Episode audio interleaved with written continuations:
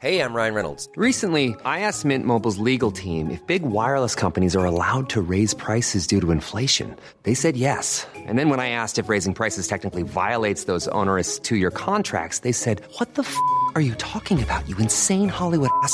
So to recap, we're cutting the price of Mint Unlimited from $30 a month to just $15 a month. Give it a try at mintmobile.com slash switch. $45 upfront for three months plus taxes and fees. Promo rate for new customers for limited time. Unlimited more than 40 gigabytes per month. Slows. Full terms at mintmobile.com.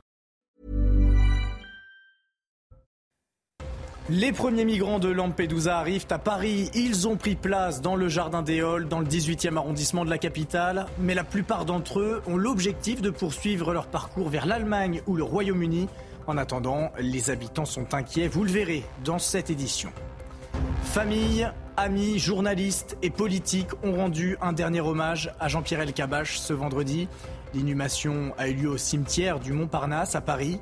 L'émotion était vive. Après le grand rabbin de France, Emmanuel Bach, la fille de Jean-Pierre Elkabbach, a pris la parole. Vous l'entendrez dans ce journal. Nicolas Sarkozy, doublement placé en examen. L'ancien chef de l'État est soupçonné d'avoir participé à une opération visant à obtenir la rétractation des accusations formulées contre lui. Ses avocats ont indiqué qu'il était fermement décidé à défendre son honneur. Et une démonstration, une qualification même. L'équipe de France de rugby a dominé l'Italie 60 à 7 et valide son ticket pour les quarts de finale de la Coupe du Monde. Les Bleus sont désormais à trois matchs du rêve mondial. Toutes les images dans votre journal des sports.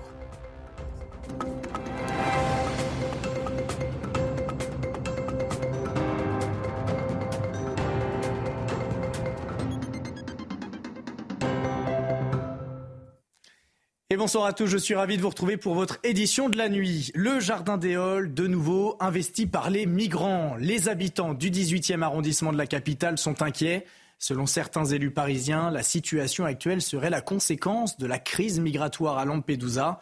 Reportage sur place de Fabrice Elsner et Michael Dos Santos avec le récit de Marine Sabourin. Entre les nouveaux migrants installés au nord de la capitale et les habitants, la cohabitation est difficile. Il se battre, il fait des problèmes. Très souvent, comme je sors ou j'entre, il me fait peur. J'imagine par exemple une dame, une, une, une, une petite fille qui rentre de, de, de, de, je sais pas, de son sport ou, ou je sais pas, ça doit pas être un sentiment. En tout cas, on, ne se sent pas en sécurité. Euh, c'est tout à fait normal. Un constat partagé par Pierre Licia, conseiller régional d'Île-de-France. On constate effectivement depuis l'arrivée massive de migrants euh, à Lampedusa qu'il y a effectivement euh, aujourd'hui des arrivées euh, à Paris. Euh, on le constate et c'est d'autant plus une situation qu'on pouvait anticiper. Il y a énormément, énormément de problèmes de toxicomanie et que je crois que c'est criminel de laisser s'installer sciemment des migrants, donc des populations dans un état euh, de détresse humanitaire au milieu euh, de consommateurs et surtout de trafiquants de crack. À la mairie de Paris, cet élu de l'opposition réclame des mesures fortes. J'appelle de mes voeux un grand plan d'urgence pour le nord-est de Paris pour sortir les personnes migrantes de la rue. C'est la dignité qu'on leur doit et ainsi régler le problème des riverains qui en première ligne subissent des nuisances et des désagréments. Pour cet élu, la solution passe également par l'Europe. En ce moment, les 27 pays membres échangent sur une réforme de la politique migratoire. À Marseille, les abords de la faculté sont dorénavant sous contrôle. Des policiers ont été placés autour du bâtiment pour sécuriser les élèves qui ne pouvaient plus sortir sereinement en raison d'un point de deal à proximité. Ils peuvent continuer à suivre les cours en présentiel. Un soulagement pour les étudiants bien sûr et les professeurs, leurs paras.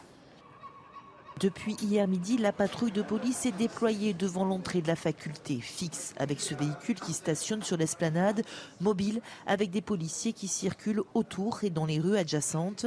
Aujourd'hui, ils sont arrivés à 8 heures, quitteront les lieux à 21 heures. L'ambiance sur le site a radicalement changé. Il y avait, avant, il y avait une grosse concentration de, de dealers ou de, de personnes qui faisaient un peu n'importe quoi. Et c'est vrai que depuis la présence de la police, ça a fait un, un bon ménage. Et c'est vrai que maintenant on peut sortir, on peut même rester attendre nos amis, alors qu'avant ça craignait un peu, on va dire. Les étudiants également soulagés de ne pas avoir à suivre de cours en distanciel. Oui, quand même, pour certains élèves, c'était très important de rester en présentiel parce que enfin, chez eux, ils se sentaient Enfin, pour la compréhension surtout des cours, euh, c'est mieux en présentiel parfois qu'à distanciel. Le service public ne reculera jamais face aux dealers, a déclaré la préfète de police. La faculté, c'est le second site sous surveillance policière après l'école dans le quartier de la Cayolle, situé face à un point de deal dans les quartiers sud de la ville. Une opération de police euh, anti-stupéfiant d'envergure a eu lieu ce vendredi au Hall de Paris. Une centaine de fonctionnaires avec des chiens spécialisés ont procédé à plus de 170 contrôles. 21 amendes ont été dressées et 4 personnes ont été interpellées. L'objectif, selon la préfecture, saturer le terrain. Écoutez justement Laurent Nunez, le préfet de police de Paris qui était sur place.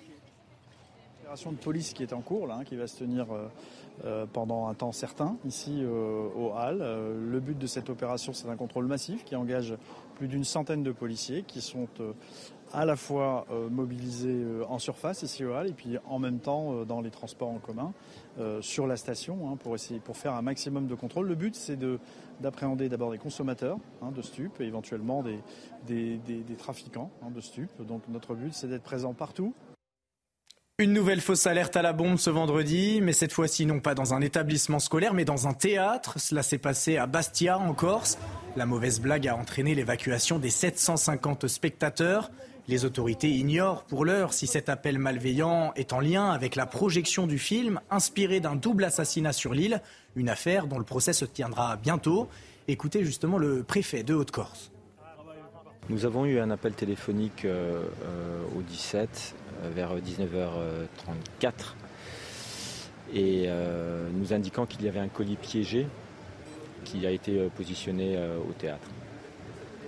Évidemment, nous avons tout de suite mis en place le protocole adéquat de façon à ce que le théâtre d'abord puisse être évacué dans de bonnes conditions. On a une enquête qui va être ouverte, la justice va être saisie, et euh, l'enquête nous dira si ça a un rapport avec Borgo ou pas. En tout cas, ce soir, la programmation euh, euh, portait sur ce film et les gens qui ont été évacués tout à l'heure du théâtre regardaient le film précédent. L'émotion était vive ce vendredi après-midi lors des obsèques de Jean-Pierre Elkabach. Elles se sont tenues au cimetière du Montparnasse à Paris. La gorge serrée, Emmanuel Bach a pris la parole pour rendre hommage à son père. On l'écoute. Avec Jean-Pierre, mon père adoré. La vie était une aventure gargantuesque. Rien de fade, aucun immobilisme. Un livre lu, il fallait lui raconter. Un film, une pièce de théâtre, lui en retranscrire l'essence. Un être, en faire un portrait minutieux et précis. Les doutes, les dompter. De nombreuses personnalités politiques et médiatiques étaient évidemment euh, présents pour saluer la mémoire de Jean-Pierre Elkabbach. Brigitte Macron, François Hollande, Michel Drucker ou encore Claude Chirac. Tous étaient là pour témoigner de leur tristesse. D'ailleurs, la plupart des politiques présents avaient déjà été interviewés par Jean-Pierre Elkabbach. À notre micro, ils ont tenu à saluer, à saluer son grand professionnalisme. C'était une référence, un modèle. La jeune génération devrait aller à l'INA, revoir toutes ces interviews. C'est la référence absolue. C'était euh, aussi une star, un intervieweur star, mais qui avait à chaque, fois un peu le, réflexe du journaliste. Il voulait faire dire plus que ce qu'on avait dit. Je pense que c'est l'un de ceux qui a réussi à vraiment casser la langue de bois et à montrer que la langue de bois, c'était vraiment complètement d'une exigence terrible pour lui-même en premier. Je l'ai connu à Constantine. Je faisais de l'autostop et gentiment, il m'a, il m'a accompagné. Il me dit, ben viens, viens à l'émission que je, que, je vais faire, parce qu'il était président de, la radio, de l'ORTF à, à, Constantine en Algérie. Et je suis venu, on est devenus copains. Il y avait une foule de journalistes de petits débutants, etc., qui ne préparaient rien du tout. Et lui, à 10h30 du soir, parce que c'était le moment de son arrivée, avait souhaité préparer l'interview. Et j'ai donc passé une heure à partir de 10h30 avec lui. Mais c'était tout lui, un professionnalisme extraordinaire. Nicolas Sarkozy veut défendre son honneur après sa double mise en examen. L'ancien président de la République est poursuivi dans l'enquête sur des manœuvres frauduleuses pour le disculper des soupçons de financement libyen. C'était lors de sa campagne présidentielle de 2007. Alors que lui est-il reproché? Les explications très claires de Noémie Schulz, notre journaliste police-justice à CNews. Cette double mise en examen est survenue après trois jours et demi d'interrogatoire par les juges d'instruction. C'est étonnamment long pour euh, un entretien de première comparution. Alors de quoi parle-t-on? C'est une affaire dans l'affaire. Vous le savez, Nicolas Sarkozy est soupçonné, et il sera d'ailleurs jugé en 2025, d'avoir financé en partie sa campagne présidentielle de 2007 avec de l'argent libyen. Cette accusation repose en grande partie sur le témoignage d'un homme, Ziad Takieddine. Cet intermédiaire franco-libanais a longtemps accusé Nicolas Sarkozy d'avoir utilisé de l'argent libyen euh, pour financer sa campagne présidentielle avant de se rétracter en 2020. Il est depuis revenu sur ses rétractations, mais la justice estime qu'un certain nombre de personnes de l'entourage de l'ancien président ont organisé ce revirement pour tenter de le disculper des soupçons euh, de financement libyen. Neuf personnes ont déjà été mises en examen euh, dans cette affaire, parmi lesquelles la reine des paparazzi, Mimi Marchand, et désormais donc Nicolas euh, Sarkozy, ce qui ouvre la voie à un nouveau euh, procès pour lui. Dans un communiqué, les avocats de l'ancien président ont rappelé que Ziad Takedine avait donné une vingtaine de versions différentes des faits. La justice ne peut persévérer à donner de la crédibilité à ces déclarations lorsqu'elles accusaient Nicolas Sarkozy et à l'inverse les considérer manipulées lorsqu'elles le disculpent. Nicolas Sarkozy est fermement décidé à faire valoir ses droits, établir la vérité et défendre son honneur. La Cour d'appel de Bruxelles refuse de renvoyer Salah Abdeslam en France. La justice belge estime que la peine française pourrait violer la Convention européenne des droits de l'homme. Le terroriste de 34 ans, qui est censé purger une peine à perpétuité en France pour son implication dans les attentats du 13 novembre 2015, reste donc pour le moment de l'autre côté de la frontière où il a été jugé aussi pour les attentats de Bruxelles de 2016. Une décision incompréhensible pour beaucoup, à commencer par les victimes des attentats du 13 novembre. Euh, ça résonne comme un véritable scandale euh, de la part de la justice belge qui euh, vient euh, aujourd'hui cracher au visage des victimes. enfin, en tout cas, moi, je le ressens comme ça, et je ressens ça comme un véritable déni d'application de la justice, où les Belges finalement soustraient Salah Abdeslam à l'application d'une peine qui a été prononcée dans un tribunal au nom du peuple français. Ça, je trouve ça absolument scandaleux. L'interrogatoire aura duré presque 10 heures. Ce vendredi, la Cour d'assises spéciale de Paris a interrogé Mohamed Lamine Abérouz, jugé pour complicité dans l'assassinat du couple de policiers à Magnanville. L'accusé clame son innocence. On veut un coupable à tout prix, a-t-il dit. Au cœur de ce procès également, l'enfant des policiers, âgé de 3 ans à l'époque, il était présent au moment de l'assassinat de ses parents. Célia Barotte et Milan Toustalo ont suivi cette journée éprouvante sur place.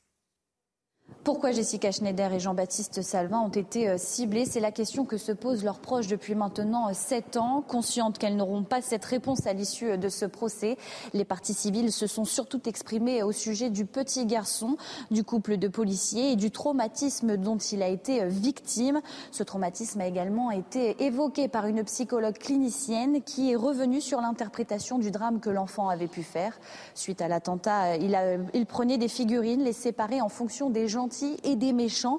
Mais attention, l'experte recommande de prendre toutes les précautions à ce sujet, car même s'il est arrivé euh, au petit garçon euh, de prendre deux figurines et de les euh, surnommer comme les méchants, rien ne confirme à 100% qu'il y avait une autre personne aux côtés de la Rossi à Bala le 13 juin 2016.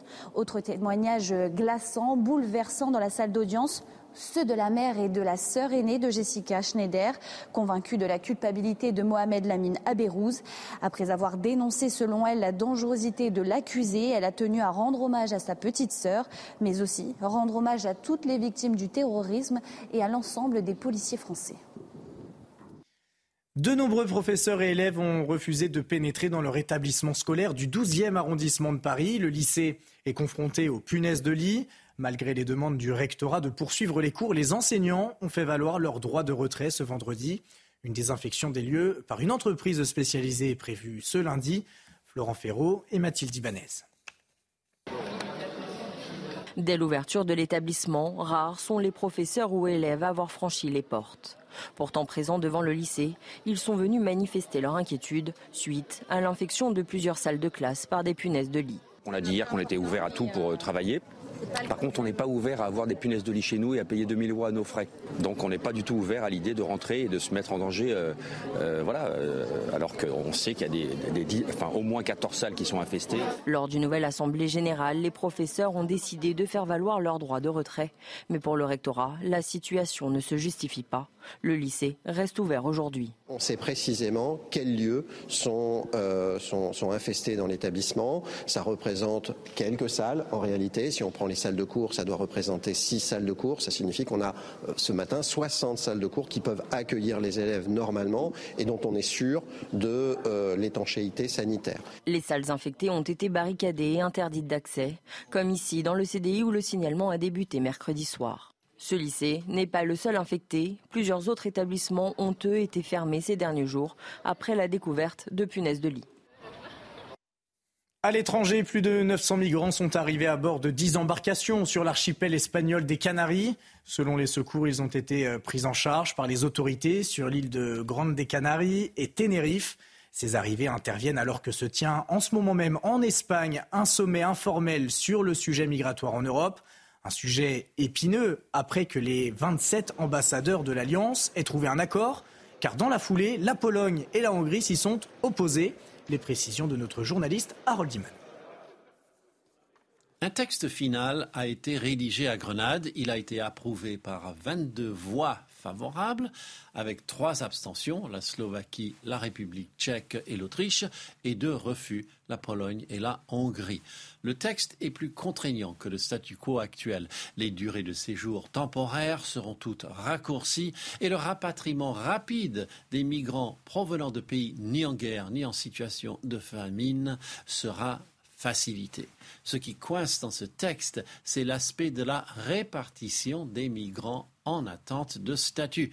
Chaque pays aurait eu à héberger une partie de ces individus, 30 000 au total par an, mais le Premier ministre hongrois Viktor Orban n'est pas d'accord et a dit que l'Union européenne violait son pays.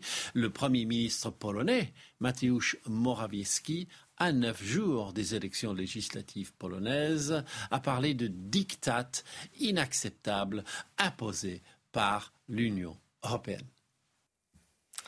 Le prix Nobel de la paix a été décerné à la militante iranienne Narges Mohammadi. La journaliste de 51 ans est récompensée pour son combat contre l'oppression des femmes en Iran.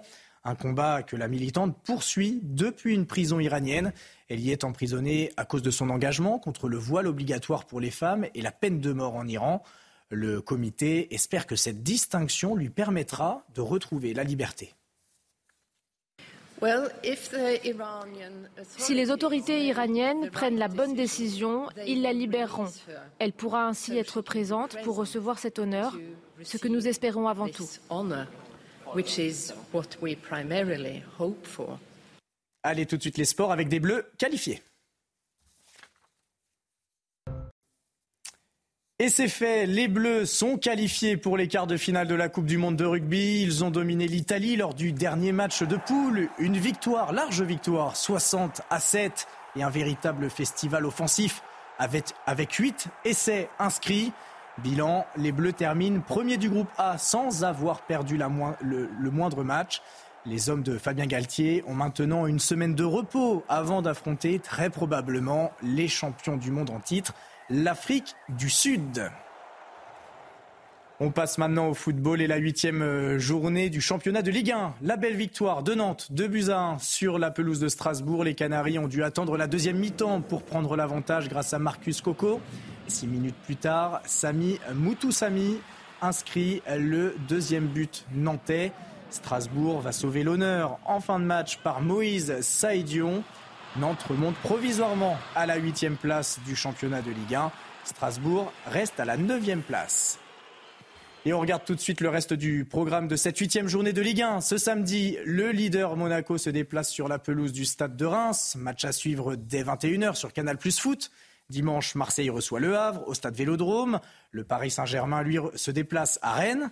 Mais avant ça, le derby du Nord entre Lens et Lille à suivre dès 17h toujours sur Canal Plus Foot. On reste dans le football et la très mauvaise nouvelle pour Paul Pogba. Le 11 septembre dernier, le joueur de la Juventus avait été euh, contrôlé euh, positif à la testostérone. Et ce jeudi, la contre-expertise confirme le contrôle antidopage positif. Le champion du monde 2018 risque maintenant une suspension de 4 ans. Son club, la Juventus, n'a pas communiqué mais pourrait résilier son contrat. Et on continue, pour finir, un mot sur euh, de Formule 1 et le Grand Prix de Qatar. Ce vendredi, Max Verstappen a dominé les qualifications. 30e pole position pour le double champion du monde. Les Français Paul Gasly et Esteban Ocon se classent 8e et 9e. Le récit de cette journée avec Sylvain Michel. La satisfaction du travail bien fait. Max Verstappen a d'abord été discret avant de mettre tout le monde d'accord dès le début de la Q3. Déception, en revanche, pour Sergio Pérez, le Mexicain sorti dès la Q2, presque prévisible. On la sent pas super stable, cette Red Bull. Non, on a vu sur le, style de pilotage. Hein. Il a freiné, puis il a lâché les freins, il a laissé une phase neutre, il a pris les gaz un petit peu, et d'un coup, euh, il les a remis. Donc il n'est pas 100% en confiance avec la voiture. Le pilote Red Bull partira 13e, juste derrière Carlos Sainz. Séance difficile pour l'Espagnol. Max Verstappen gêné par euh, Carlos Sainz. Ah oui, à la Carlos.